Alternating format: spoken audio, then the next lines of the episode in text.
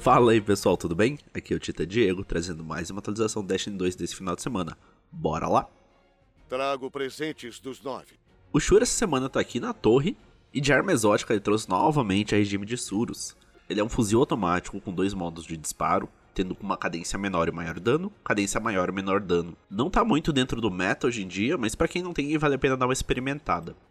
De exótica para os caçadores, o Shur trouxe o Punhos Selados de Arrancara. É uma manopla exótica, enquanto você faz uma baixa corpo a corpo, concede um benefício de eficiência aérea para todas suas armas de 5 segundos. Além disso, recarrega sua arma atual que está equipada. Eu não vejo muita utilidade, acho que outras exóticas podem ser bem melhores. Indo na mesma linha para os titãs, o Shur trouxe novamente o Cerco da Retaliação, lembrando que ele ataca corpo a corpo acumula energia, ser atingido por um alvo com um ataque corpo a corpo, devolve essa energia. Mas eu acho que hoje outras exóticas acabam compensando bem mais pro Titã. E terminando a semana das exóticas sem muita utilidade, pros arcanos, o Shur trouxe o Véu da Apoteose. É um capacete exótico que quando você usa o Super, as suas habilidades de classe, granada, fissura e corpo a corpo recarregam instantaneamente. Mas eu acho que não tem muitas situações, né, em que após usar o super, ter as habilidades seja primordial. Novamente, acho que outras exóticas podem ocupar esse espaço com uma aplicação bem mais interessante. Entre as armas lendárias, não tem nada com perks muito interessantes, fica apenas um destaque para o comandante de rede.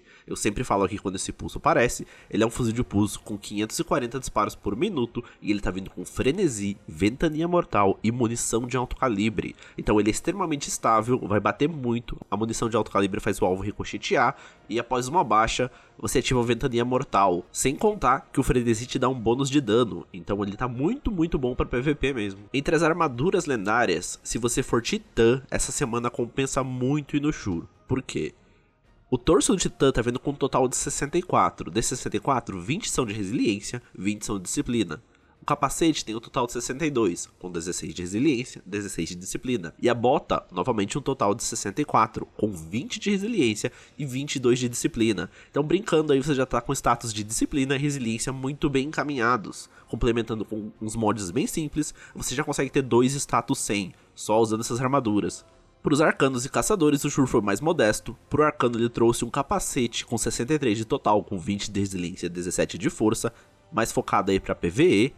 E para os caçadores tem uma bota bem curiosa, porque está com um total de 61, que não é muito alto, mas vindo com 29 de recuperação e 20 de disciplina. Dá para sair uma build bem interessante daí.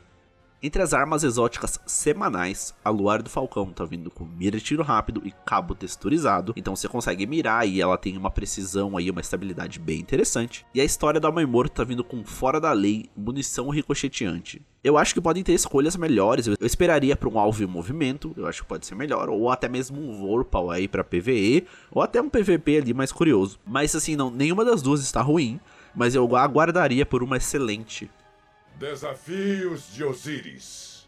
Falando agora sobre Desafio de Osíris, o mapa dessa semana, infelizmente, é Eternidade. Aquele mapa lá que se passa no terreno do Shuro, onde é tudo muito branco e difícil de enxergar. O modo de jogo é o modo mais tradicional possível, eliminação entre equipes, então você elimina outra equipe e ganha o round. E o loot adepto dessa semana é a pistola Perdão, é uma pistola com 325 disparos por minuto. Se você não tem ela e não se importa com o mapa ruim, acho que vale a pena você dar uma experimentada. Então é isso, pessoal. Essa semana a gente vai ficando por aqui com essa rápida atualização. Não esquece que no nosso Instagram lá tem uma postagem sobre o sorteio da DLC. Se você quer ganhar a DLC A Queda da Luz, dá uma olhadinha no nosso Instagram, vê como fazer. É muito, muito simples. Lembrando que no nosso episódio principal a gente indica diversos outros canais onde você pode concorrer a várias DLCs. Além disso, você pode ganhar mil pratas com a gente e com outros canais recomendados lá também. Espero muito que vocês deem uma passadinha lá, beleza? Valeu, falou e até mais.